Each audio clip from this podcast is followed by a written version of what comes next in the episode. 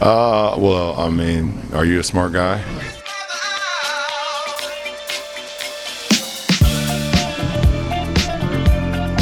Ihr seid smart und hört einen neuen Basketball.de Podcast. Und zwar zu den NBA Finals und damit herzlich willkommen. Ja, derzeit gibt es eine Menge bei uns auf die Ohren. Ähm, Overtime ist zurück mit Simon Linder und Marcel Lubasch. Ähm, aktuell vielleicht auch noch der Spezialpodcast über den FC Bayern München mit Jonathan Schmidt und Robert Häusel. Ja, hört da mal rein, wenn ihr das noch nicht getan habt. Heute zum ersten Mal dabei in einem Podcast Simon Wisser. Hallo Simon.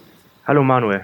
Ja, wir nehmen nehmen an einem Dienstag auf. Das bedeutet in unserem Line-Up-Format ja eine neue Ausgabe In Your Face. Das ist unser Thesen- und Diskussionsformat. Und da wollen wir heute über die NBA Finals zwischen den Golden State Warriors und Cleveland Cavaliers sprechen. Und ähm, ja, dann natürlich eine These, die wir aufgestellt haben und die wir diskutieren wollen, die da lautet, die Warriors werden die Cavs sweepen.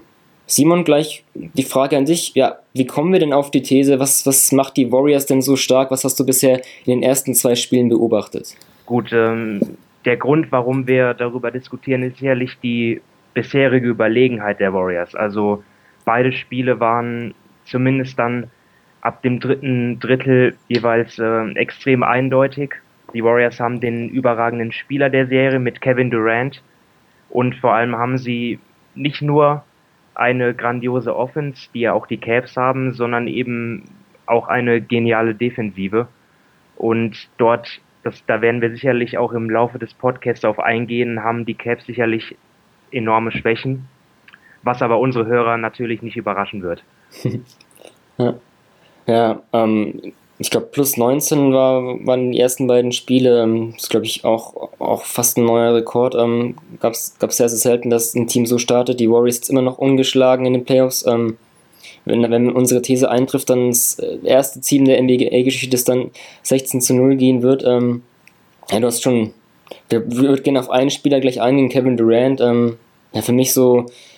Ja, ich habe es gestern ein kleines Video noch, noch gezeigt, so der hm, das sind die NBA Finals sind so ein bisschen die, die Two-Way-Series von Kevin Durant, weil hm, für, genau. mich, ja, für mich ist er nicht nur offensiv, ähm, was er da zeigt, ist, ist hervorragend, sondern auch defensiv. Also ähm, haben wir das, das, das Tolle eigentlich, also mh, so viel, viele ein bisschen meckern und, und unzufrieden sind, dass es so deutlich ist, finde ich, erstmal ist es grandios, dass wir in den Finals halt einfach Kevin Durant gegen LeBron James haben. Das gab es doch schon mal, als, als LeBron noch, noch in Miami war und, und Kevin Durant bei den Thunder, aber ich denke mal, da ist vor allem Kevin Durant mittlerweile ein ganz anderer Spieler, auch einfach durch die Erfahrung und durch die Entwicklung, die er gemacht hat. Und ja, zwei der besten Spieler der Welt auf der gleichen Position Head-to-Head -head zu sehen und sie verteidigen sich die meiste Zeit, auch wenn es natürlich ab und zu mal Änderungen gibt. Äh, die, die Spieler ähm, Kopf an Kopf zu sehen, ist erstmal, finde ich, großartig und allein dieses Duell macht schon Spaß. Egal, ob jetzt die Warriors ähm, letztendlich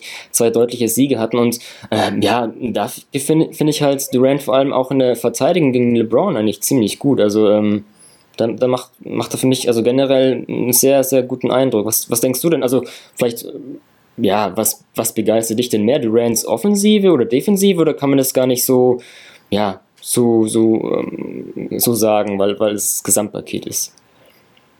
Ja, kann ich es mir leicht machen und sagen äh, beides. Also natürlich, es ist ja nicht nur sein Scoring, was so heraussticht, sondern einfach die Vielseitigkeit. Er kann im Angriff ähm, ja sogar das Pick and Roll als Ballhänder laufen ähm, und in der Defensive, ja, ist es einfach auch seine Vielseitigkeit. Also er kann Kyrie Irving vor sich halten. Mit seiner Länge blockt er Würfe, er klaut den Ball und ähm, ja, das ist einfach, da finden die Cavs kein Mittel gegen. Und ähm, was ich vielleicht noch bei der Offensive vergessen habe, sind seine Passqualitäten. Mhm. Er findet immer den freien Mitspieler. Er hat ja auch, glaube ich, jetzt äh, in Spiel 2 sechs Assists gehabt und in Spiel 1 sogar acht.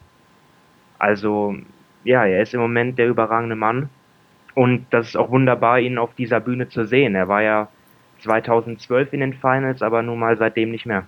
Mhm, ja. Also ich habe ich hab das Video gerade angesprochen und, und meinte eben dann auch, ja, kann man das jetzt zu trennen so sagen, ist Durant jetzt begeistert an die Offensive oder Defensive? Da gab es auch so zwei, ähm, zwei Aktionen, wo halt wirklich er zeigt in, in aufeinanderfolgenden Possessions eben, was er auf beiden Seiten des Feldes machen kann. Also das ist einmal so eine Aktion, mh, mm, da bekommt Irving an, an, an der Seite den Ball, gegen, ähm, äh, gegen Thompson und versucht er zu ziehen und da kommt halt Durant dann von der Helpside und blockt ihn so ein bisschen von der Seite von hinten weg.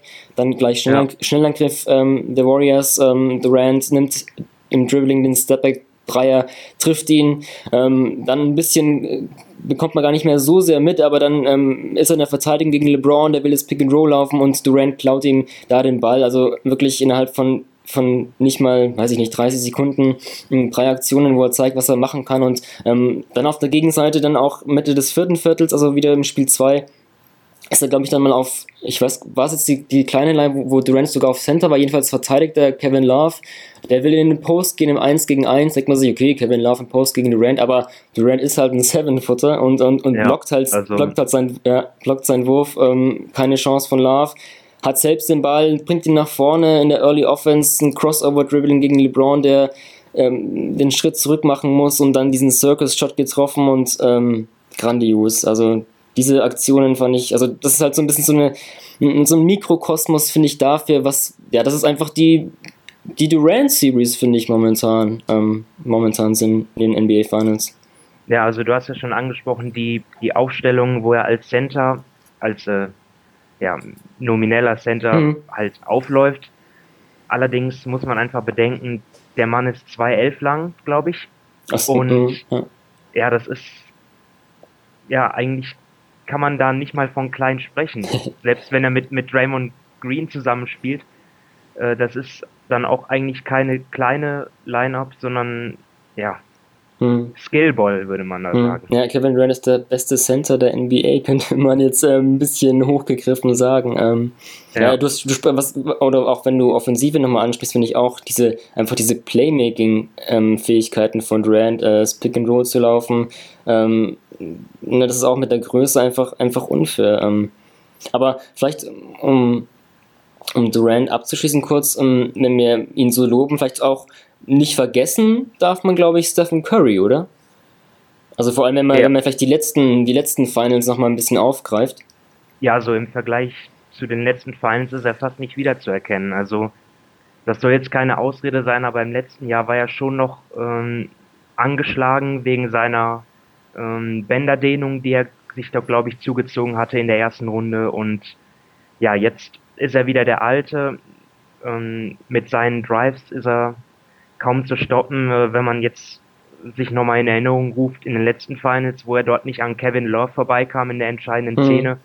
Sowas ähm, sehen wir jetzt nicht mehr. Also im ersten Spiel hatten die Cavs äh, viele Probleme dort nach Switches, in, sei es Kevin Love oder auch ein anderer Big Man dort äh, Curry aufzuhalten. Mhm. Und ähm, was dann dazu geführt hat, dass sie auch dann in der Pick-and-Roll-Defense, also die Cavs, einige Veränderungen vorgenommen haben, aber da werden wir vielleicht gleich noch drüber sprechen. Mhm. Aber auf jeden Fall, Curry ist wieder ähm, ja, auf MVP-Niveau, wobei ich sagen muss, dass er vor allem in der ersten Halbzeit von Spiel 2 ähm, gar nicht mal so überragend mhm. war. Ja, da fand ich ihn sogar ähm, relativ schwach. Also ich, ich fand, er war sogar einer der Gründe, warum die Cavs überhaupt so nah dran waren. Das klingt jetzt hart, aber er hatte viele Ballverluste.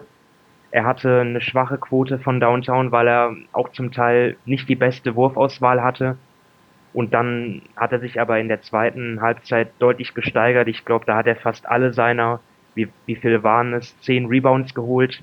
Dort hat er gepunktet, ähm, Assists verteilt. Also da hm. hat er auf jeden Fall gezeigt, dass er auf jeden Fall überragend ist hm. wieder. Also es ist vielleicht auch so ein bisschen, ich habe gerade Mikrokosmos angesprochen, spricht vielleicht auch so ein bisschen für die Warriors. Also klar, im ersten Spiel hatten sie die nur vier Ballverluste Einstellung des ähm, Finance-Rekordes und ähm, ich glaube, im zweiten Spiel waren es schon nach, nach sechs Minuten ungefähr waren es die vier oder im ersten Viertel acht Ballverluste. Aber es ist so ein bisschen Warriors typisch. Also es ist ein Team, das natürlich viel schnell spielt und auch mal gerne ein bisschen spektakulär geht, um da wirklich diesen, weiß ich nicht, so ein bisschen Heatcheck zu machen und, und, und, und die Fans reinzubringen und ähm, da einfach das Momentum krass auf, auf ihre Seite zu ziehen. Aber das kann natürlich oftmals ähm, auch in die Hose gehen. Ich glaube, das nehmen sie auch gerne in Kauf, dass sie einen Spielstil pflegen, der eben, ähm, woraus viele Ballverluste resultieren können. Ich glaube, das nehmen sie aber auch gerne in Kauf. Ähm, du sprichst es schon an, in, in, im zweiten Spiel, in der ersten Halbzeit war das vor allem Curry.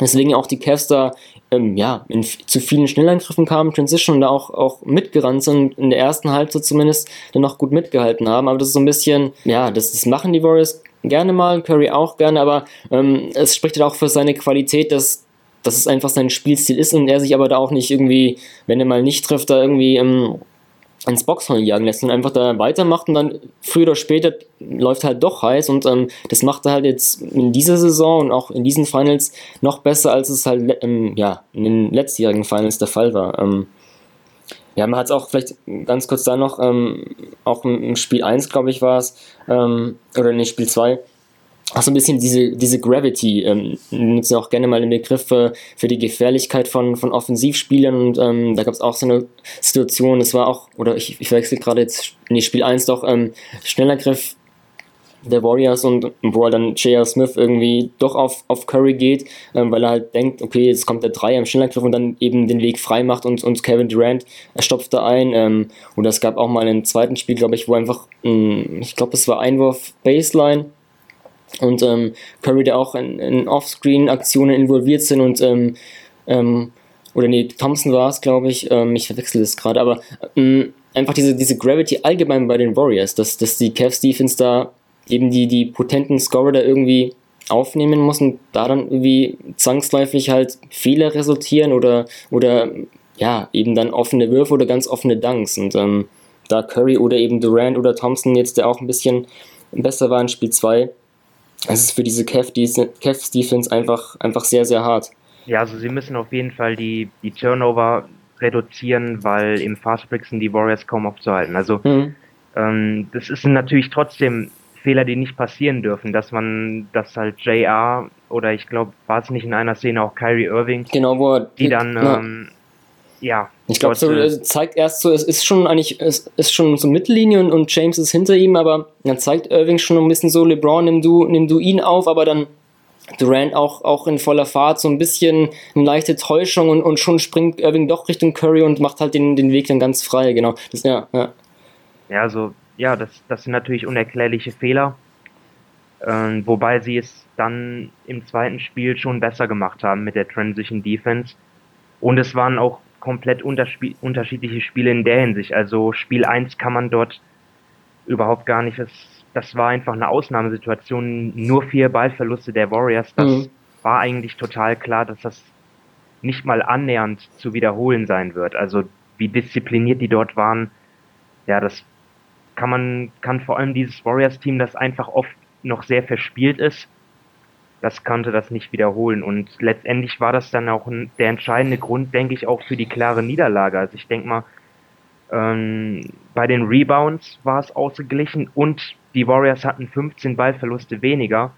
Und wenn jetzt, wenn man den Cavs jetzt sagt, ja, wir haben 15 Angriffe weniger als Golden State und verlieren mit 22, dann würden die wahrscheinlich sagen, das ist folgerichtig. Mhm. Ja, also ja. ja. Das ist vielleicht auch so ein Punkt, so, ähm, wo man drüber reden kann, wo fängt denn eigentlich Verteidigung an? Und, und vielleicht da mal einen Schritt weitergehen und sagen, okay, Verteidigung fängt sogar in der Offensive an, weil, ähm, wie du ansprichst, wenn die Cavs so viele Ballverluste haben, ähm, oder auch keine gute Offense laufen, dann kommen eben gerade diese Warriors ins Laufen und ähm, wenn du gegen ein Team nicht irgendwie äh, Ballverluste ähm, dir leisten kannst, weswegen es dann zum Schnellangriff kommt, ist es halt gegen die Warriors und ähm, da ist halt auch ja, wo die Cavs dann vielleicht ansetzen müssen, ähm, einfach eine andere Offensive zu spielen. Ähm, deswegen hatten die Warriors dann nicht so laufen können. Aber auch die, vielleicht um das abzuschließen, die Fastbreaks, also ich finde auch, ähm, Klar, Durant Curry ähm, ist ja Pick Your Poison so ein bisschen, aber trotzdem hat er einfach dieser Einsatz, dieser Effort nicht gefehlt. Und auch wenn, wenn Curry und Durant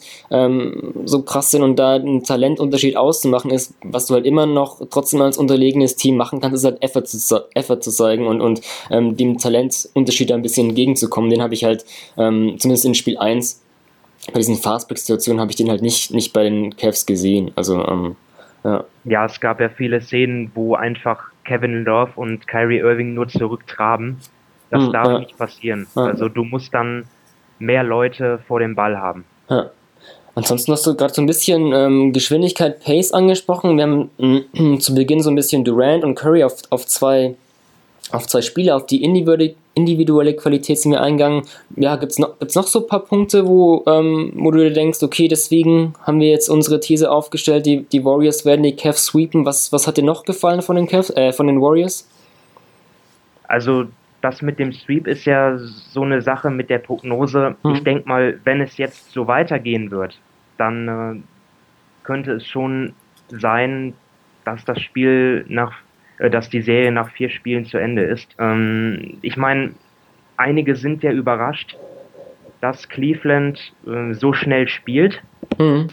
Andererseits ähm, hat das ja sogar Tyron Lue vor Spiel 2 auch, glaube ich, nochmal bekräftigt, dass das ja auch wirklich gewollt ist. Mhm. Und das hat natürlich auch klare Gründe. Ich meine, wenn man bei Golden State liegt, die, die, ähm, die Verteidiger sieht, ja, Clay Thompson, ein überragender On-Ball-Verteidiger. Dann Durant mit seiner Länge blockt Würfe, holt Steals. Gleichzeitig kann er aber auch schnelle Leute wie Irving vor sich halten. Dann ist natürlich Draymond Green sowieso über jeden Zweifel erhaben. Ja, wenn man sich mal, wenn man mal beobachtet, wie er das Pick and Roll verteidigt, der Cavs, ähm, wie er dort immer genau an der richtigen Stelle steht, wie er richtig absinkt und die Drives verhindert, also, ja, denken die Cavs, ist die, dieses schnelle Spielen, dieses äh, aufs Tempo drücken, ist ihre größte Chance, Punkte zu machen. Also, ähm, sie sehen einfach ihre Chancen besser, wenn sie, wenn sie den Fastbreak laufen, wenn sie Transition Offense spielen, als wenn sie gegen diese ähm, überragende Teamverteidigung der Cavs im Halbfeld agieren müssen. Und ja, es, es gibt natürlich auch Nachteile. Ich meine, wenn man ähm, sieht, wie kräftezehrend das ist. LeBron wirkte Ende des dritten Viertels schon arg erschöpft. Ne? Mhm. Also man hat es Anfang des zweiten Viertels gesehen, wo er nur zwei Minuten draußen saß und ich glaube in diesem Zeitraum haben, hat Golden State den Vorsprung, glaube ich, um neun Punkte oder so ausgebaut. Es war wahrscheinlich nicht geplant, dass er rausgeht, aber er war einfach so müde.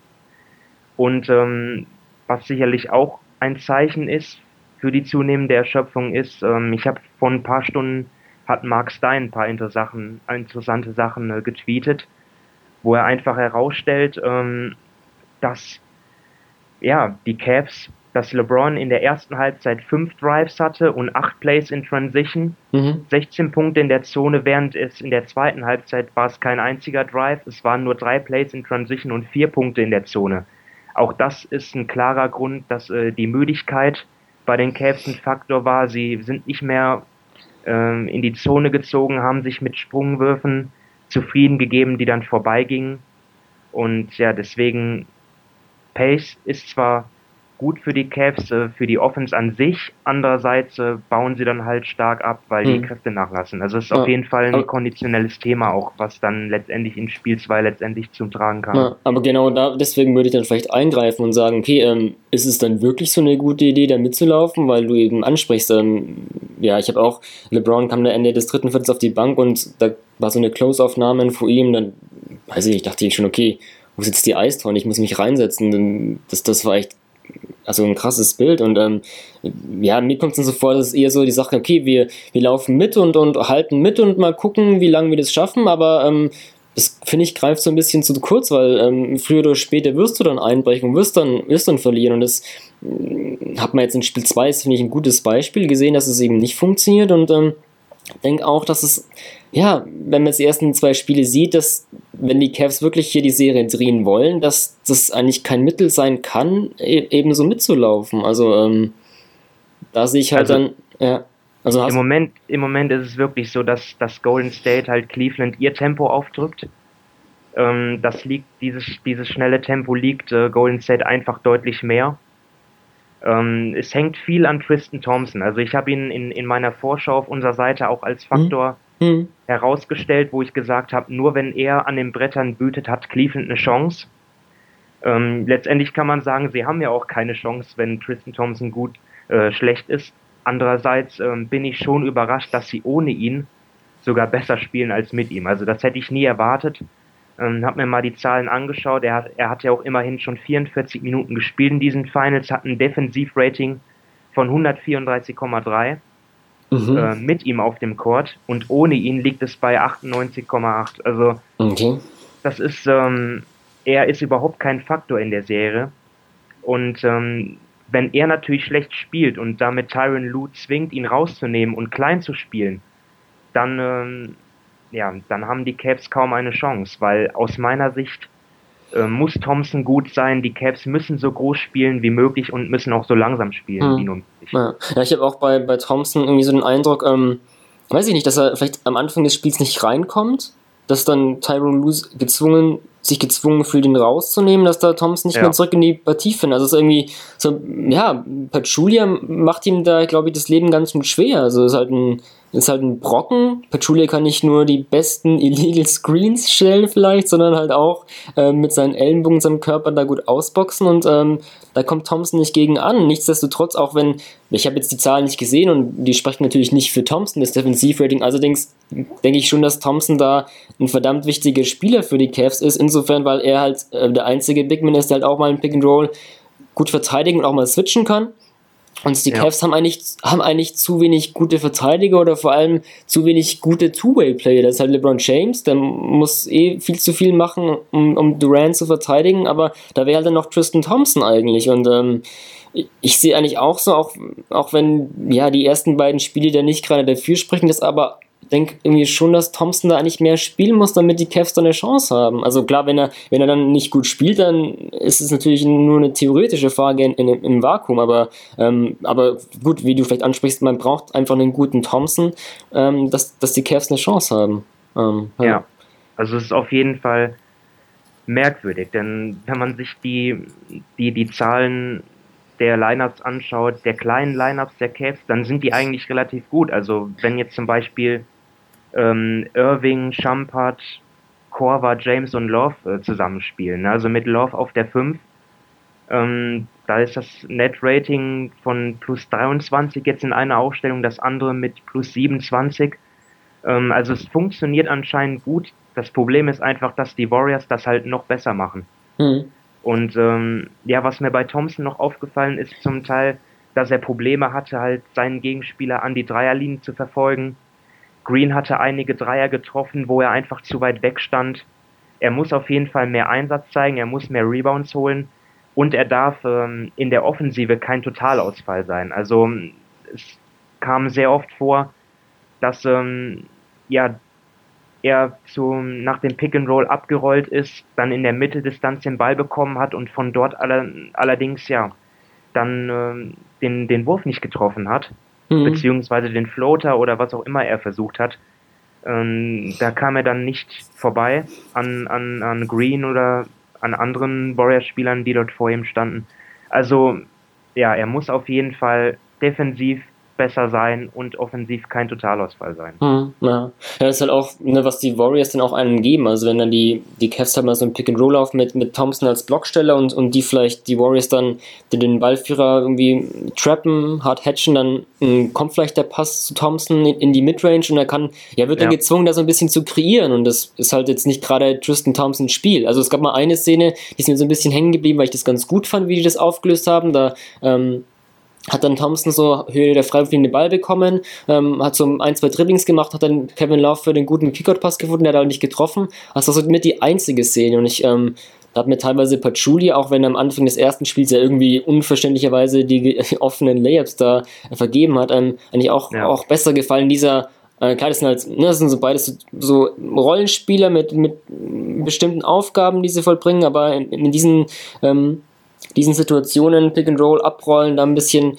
ähm, den Kickout-Pass finden, ja, da, da hat mir Thompson bisher auch noch nicht so gut gefallen. Also ich denke mal, wir sind schon fast so ein bisschen in dem Punkt, ähm, ja, vielleicht, um vielleicht ein paar Punkte zu finden, wie wir vielleicht die, die, die These, die wir aufgestellt haben, zu widerlegen. Also ähm, was wir vielleicht mh, hm, so ein bisschen versuchen zu finden, was könnten die Cavs denn besser machen, dass, damit sie halt zumindest ein Spiel klauen. Also ähm, du hast gerade so ein bisschen ja, die Pace angesprochen.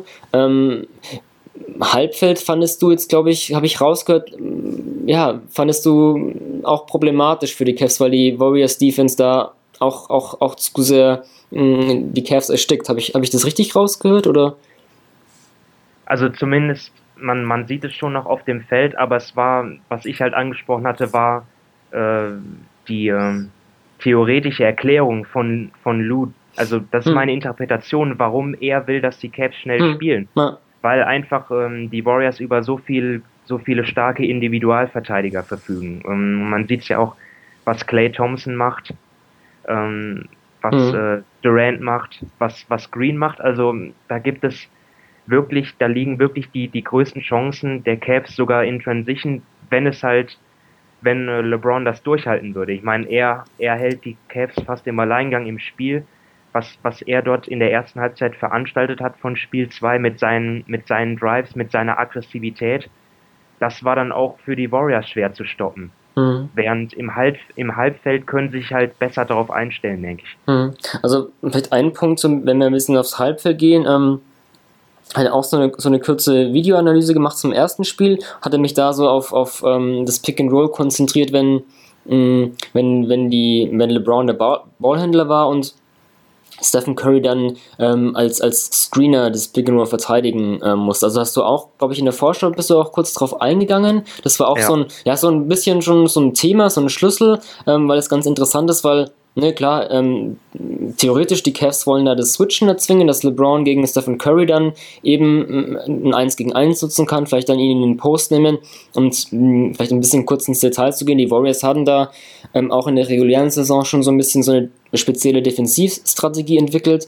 mh, mm, ja. wo Curry wirklich sehr, sehr hart heraushatcht, da wirklich bis nah an LeBron ein bisschen mit den Händen macht und, und ihm Passweg versperrt und dann eben ganz schnell wieder recover zu seinen eigenen Mann. Ähm, ich fand eigentlich, dass es ein, ja, im, im ersten Spiel haben die Cavs versucht, es häufig zu forcieren und ich war da, es gab dann auch mal eine gute ähm, Ausnahme, wo LeBron einen ganz offenen Dank hatte, weil, weil Curry doch wieder zurück ist und, und ähm, Iguodala aber so ges geswitcht hatte. Aber generell ja. fand ich, dass die Cavs das im ersten Spiel häufig forciert haben, aber eigentlich nicht wirklich den Vorteil generiert hatten. Und ich hatte irgendwie den Eindruck, dass, dass das ihre Offense eigentlich nicht so gut tat, dass sie dich zu sehr darauf versteift haben, wir müssen jetzt unbedingt irgendwie LeBron auf Curry kriegen aber das haben sie eben nicht geschafft und hatte mich dann wirklich mal in Spiel 2 hatte ich wirklich jede Possession mal geguckt, was machen die da?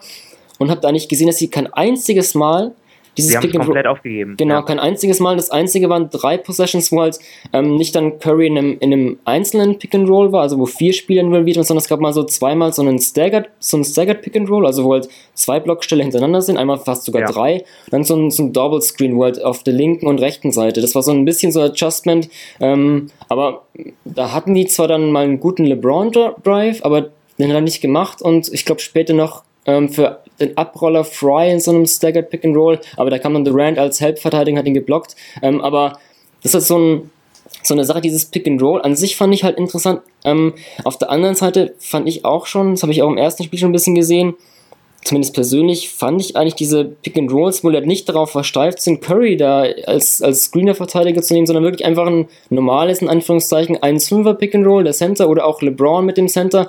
das fand ich eigentlich besser und ich fand auch in Spiel 2 schon, das hat eigentlich sogar im Setplay ziemlich gut funktioniert.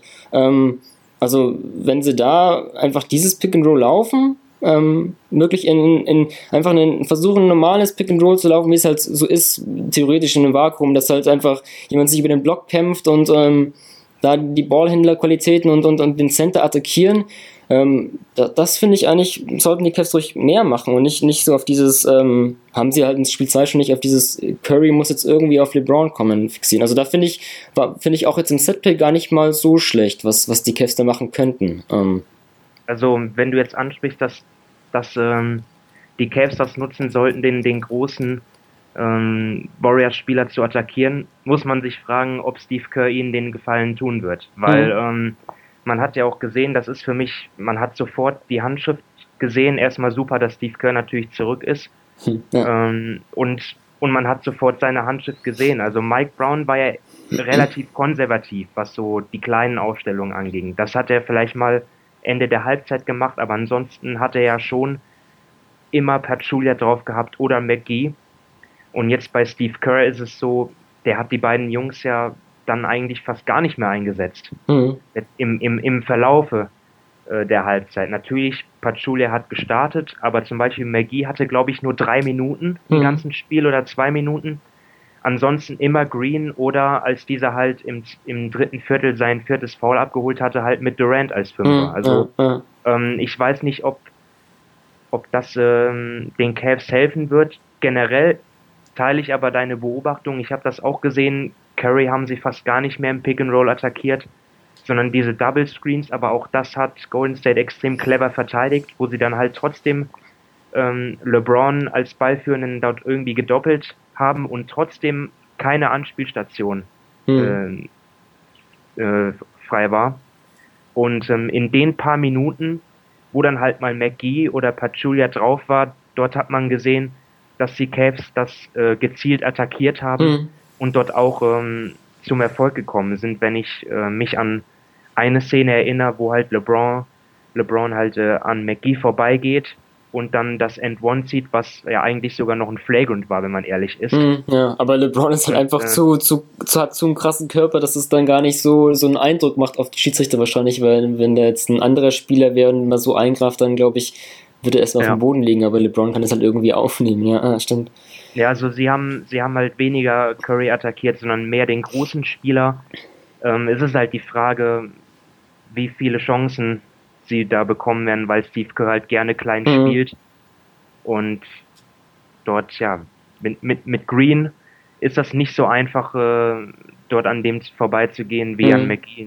Ja. Wobei ich, wobei ich bei Green dann vielleicht auch, ja, vielleicht das fast besser finde, Green Pick and Roll verteidigen zu lassen, als wenn jetzt Green irgendwie da äh, von der Weak Side und, und so als, als Safety da in der Zone patrouillieren kann und als, und äh, als Help-Verteidiger. Ähm, also ich fand auch im Spiel 1 gab es so, hatte ich auch, auch im Video kurz rausgestellt, wo er dann ähm, Irving als Ballhändler war und da Green zweimal attackiert hat und das eben geschafft hat. Also klar, es ist natürlich überhaupt nicht einfach, aber Vielleicht Ja. ist es so ein bisschen einfacher, als wenn Green da in, der- in der, ähm, in der Help-Defense ist. Aber du hast schon recht, ist, ähm, wenn, wenn Kerr da klein geht, dann, dann gibt es eben diese Vorteile oder potenziellen Vorteile des, des, des Fünfers, ein Patchouli oder McGee dann nicht mehr, weil ähm, dann ist halt ein Durant da und der switcht halt das Pick and Roll, dann ist dann doch gegen James oder gegen Irving oder die können es besser verteidigen, das stimmt schon. Ähm, ja, Aber was du angesprochen hast mit, mit Green als, als, als Helpverteidiger, das ist vielleicht auch der Grund, weshalb diese Aufstellungen zum Beispiel mit Channing Fry als Fünfer,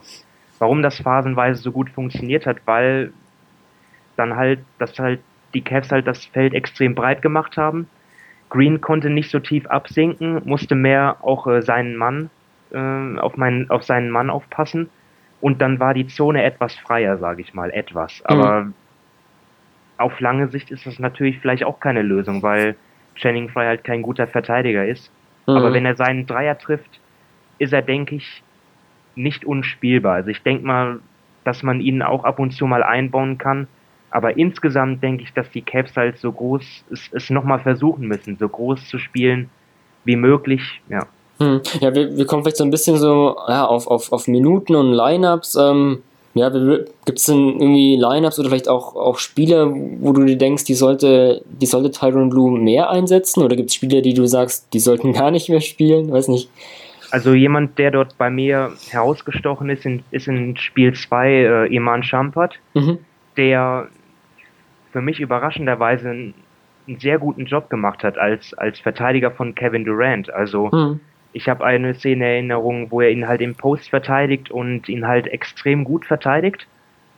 Und ja, vorne muss er natürlich noch besser treffen, aber ich glaube, dass das Champert eine Lösung wäre, den man vielleicht sogar J.R. Smith be bevorzugen sollte. Also vielleicht ähm, spielt er nicht immer so schlecht wie in Spiel 2, wo er wirklich dumme Fouls begangen hat, wo er seinen Wurf nicht getroffen hat. Ähm, war wirklich ein extrem schlechtes Spiel von J.R. Smith.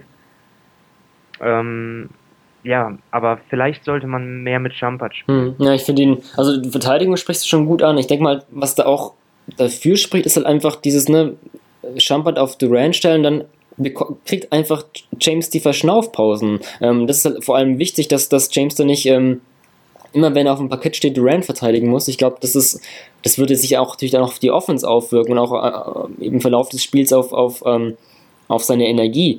Äh, Schambert ist halt offensiv halt, wie du schon ansprichst, ähm, trifft halt auch, auch nicht die besten Entscheidungen und da musst du ja. ihn fast irgendwo parken. Ähm, wenn ich, wenn ich auch auch mehr, mehr sehen wollen würde, wäre ein Richard Jefferson. Ähm, ich finde, den kannst du auch, auch vielleicht mal auf Durant stellen. Klar, ist jetzt nicht der, der beste Verteidiger, immer noch einer der besseren, vielleicht, ähm, den die Cavs da haben. Hat jetzt auch nur 15 und 13 Minuten gespielt, kann noch ein Small Ball Lineup einfach mal ein Blocksteller sein. Da gab es auch so eine Szene im ersten Spiel, wo er das mit LeBron James gelaufen ist und dann gegen Bachulia den, den Dank hatte. Also ich denke, ich würde Richard Jefferson vielleicht auch noch auch ein bisschen mehr spielen lassen. Ähm, aber klar, das sind halt so ein bisschen, ich denke mal, das ist halt, wenn wir jetzt, ja, Adjustments und so, da wird, glaube ich, Tyron Blue viel, ja, müsste viel Detail oder der Coaching-Staff viel Detailarbeit machen, was, was Lineups einfach betrifft. Kann man hier mal ähm, LeBron äh, ja doch in dieses, diese Free Safety-Aufgabe, wo er in der Help Defense einfach mal sein kann, ein bisschen ausruhen, in Anführungszeichen, halt nicht immer auf Durant gehen. Ähm, ähm, ja, ein Champard, wenn du den rein, reinnimmst, äh, stärkst du vielleicht deine Def Defense, aber was machst du dann in der Offense? Ähm, das ist echt, ja, Kleinstarbeit, aber nur so, glaube ich, mit, mit Auge aufs Detail haben die Cavs irgendwie eine Chance. Ähm, ja, wie, ja. Wie, denkst du so ein bisschen über, über Kyle Korver? Vielleicht ein bisschen das Gegenteil von, von Ayman Champard. Ähm, ich glaube, der war auch, in, zumindest im zweiten Viertel, war auf dem Parkett, wo die Cavs gar nicht so schlecht aussahen. Ja, aber also letztendlich ist es so, wenn wir jetzt, ähm, bist du denn generell auch der Meinung, dass die Cavs groß spielen sollten? Ich finde, ja, also ich, ich denke, sie können, sie müssen es einfach mal versuchen mehr und, und ähm, ich finde, sie haben jetzt nicht mehr so viel zu verlieren und ähm, ja, ja also deswegen, also dann, dann sind ja eigentlich schon mal schon mal drei Spieler oder vier Spieler eigentlich ja schon mal klar. Das, das sind dann Kyrie Irving, der aufs Feld muss, ähm, das sind dann LeBron James, Kevin Love Vielleicht sollten wir über den gleich noch ein bisschen sprechen. Ich denke mal, er ist auch unersetzlich.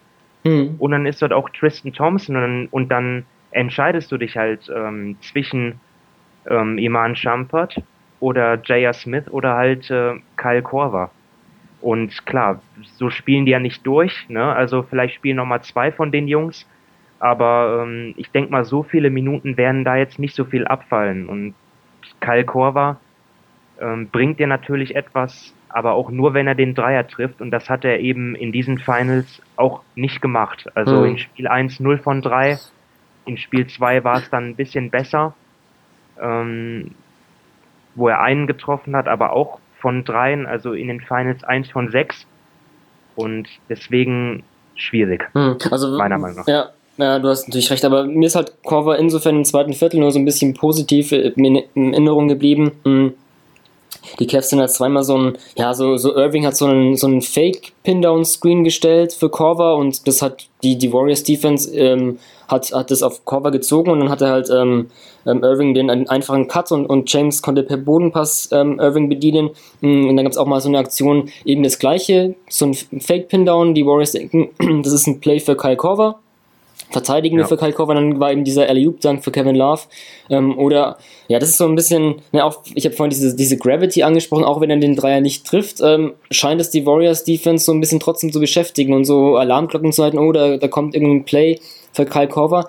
Vielleicht, um, um da vielleicht noch ein bisschen einen Schritt weiter zu gehen, das muss nicht nur Kyle Korver sein, ich glaube auch, ja, Cavs Offense ist halt schon viel Irving macht was, dribbelt was, äh, James macht was, ähm, mal ein Pick and Roll, aber so ein bisschen, ja, diese, diese Weakside-Bewegung. Also da gab es auch so eine Aktion, ähm, auch zweites Viertel aus der Auszeit heraus. Da finde ich die Cavs eh in der Offense, äh, gut, das ist natürlich bei, bei vielen Teams natürlich der Fall, wenn die aus der Auszeit kommen, dann haben die schon was. Ähm, da war, ich glaube, James hatte so ein bisschen äh, Erst haben Corvo und James gekreuzt in der Zone, dann kam James auf, auf den Zonenrand, hat den Ball bekommen, so ein bisschen im Post, ähm, hatte dann den Ball, Post ist auch so eine Sache, muss LeBron mehr in den Post gehen vielleicht. Und ähm, der Korber war in der Weak Side, bekommt so ein Flare-Screen, passt raus, Dreier drin. Also so ein bisschen, ja, ja so ne, LeBron im Post, dann vielleicht ein bisschen Weak Side Action da im Block. Da ist halt Korver natürlich prädestiniert von da den Dreier zu nehmen, wenn er den dann trifft, da hat er den getroffen. Und ja, das ja. ist auch so ein Punkt, wo ich mir denke, ja, die, klar, das ist jetzt drittes Spiel der Finals und wenn du das jetzt noch nicht hast, ähm, dann hast du es vielleicht auch, auch nicht mehr drin, aber da so mehr Weakside-Bewegung, einfach nicht so. Ähm, klar, die Cavs Offense ist, ist, halt, ist ja auch ganz legitim durch, durch so gute Einzelspiele auch, auch viel auf, auf 1 gegen 1 oder Pick and Roll ausgelegt, aber ähm, da war halt die Warriors Offense, äh, Defense anfällig, würde ich nicht sagen, aber das sind gute, gute Sachen passiert. Klar, ob das jetzt über 40 Minuten der Fall sein kann gegen diese Warriors Defense ist die andere Frage, aber punktuell fand ich da, wenn die Cavs da mal was gela gelaufen sind, mehr Bewegung, dann, dann sind gute Sachen passiert. Also das ist vielleicht ein Punkt, wo ich mir denke, okay, ähm, da kann Tyron Lue noch ein bisschen bisschen ins Detail gehen und da ein bisschen Sachen machen, ähm, wo vielleicht ein, ein, Sieg möglich wäre. Ähm. Also ich gebe dir recht, also wenn man jetzt, wenn die Cavs sich da, dazu entscheiden, ähm, klein zu spielen, wäre das vielleicht sogar die beste Aufstellung. Halt mit, mit Irving, mit Champert, mit Korva und dann halt LeBron auf der 4 und Love auf der 5. Also die fünf haben jetzt auch schon neun Minuten in den Finals zusammen gespielt haben ein Net-Rating von plus 23, ist natürlich bei der Minutenanzahl jetzt nicht aussagekräftig, aber trotzdem es zeigt, dass sowas funktionieren kann. Ich weiß nicht, welche, welche Warriors-Lineups dort äh, zu mhm. dem Zeitpunkt auf dem Feld standen, aber die haben zusammen schon ähm, gut funktioniert und auch defensiv, finde ich. Ähm, du hast es natürlich schon die offensiven Vorzüge äh, genannt, aber auch defensiv hat das erstaunlich gut funktioniert. Vielleicht ähm, ist das auch was für Spiel 3, was dann Tyron Lue beibehalten wird, dass er die fünfmal zusammen aufstellt. Ähm, hm. Ich bin gespannt. Hm. Du, du wolltest noch ein bisschen über, über Kevin Love sprechen, glaube ich. Also hat er auch. Ja, also ich, ich ja. hatte in meiner Vorschau ähm, geschrieben, wenn die Caps klein gehen, müssen sie dann äh, Love opfern. Und ähm, die Entwicklung ist jetzt, wenn die Cavs klein spielen, dass, dass sie dann eher Tristan Thompson opfern sollten und dann halt äh, mit, mit Kevin Love, äh, also ihn drauflassen, selbst als Fünfer, weil sie ihn einfach in der Offensive brauchen.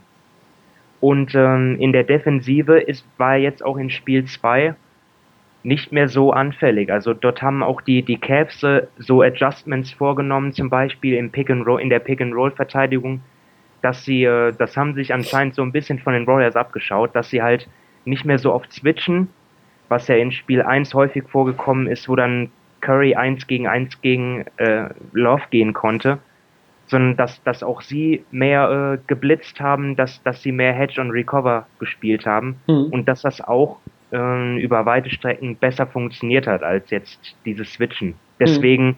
sehe ich Love vielleicht auch als nicht mehr so die große Schwäche, auch wenn die Warriors ihn natürlich weiterhin attackieren werden. Aber ich denke mal, damit müssen die Cavs dann in dem Fall leben, weil er einfach offensiv ja. zu wichtig ist. Er ähm, in Spiel 2 hat das gezeigt, er trifft äh, seine Sprungwürfe, er, er kann gut ähm, im Post-Up ähm, seine, seine Post-Up-Würfe trifft er.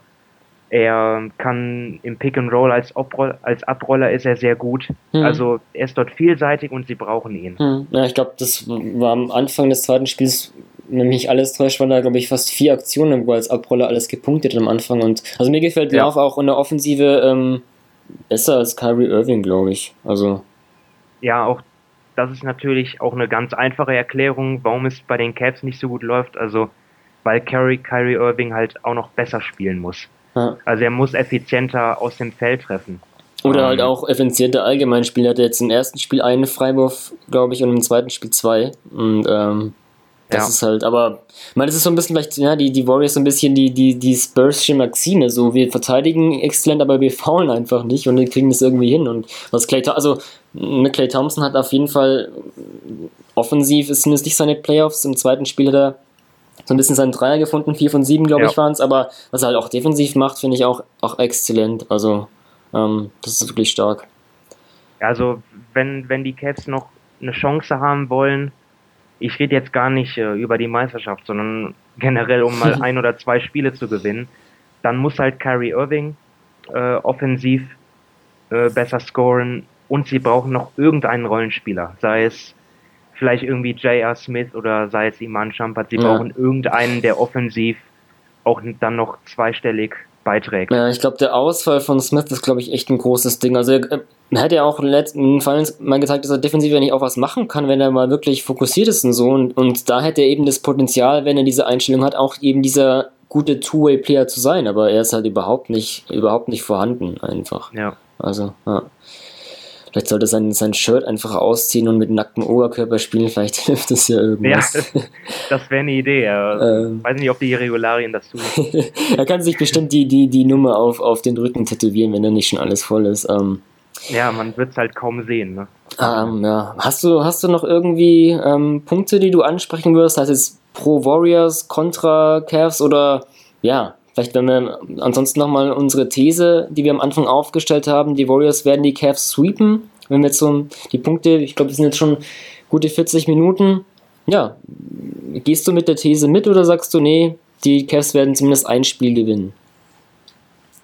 Es hängt natürlich davon ab, mit welcher Intensität, mit welcher Einstellung die Cavs jetzt in, in Spiel 3 rausgehen.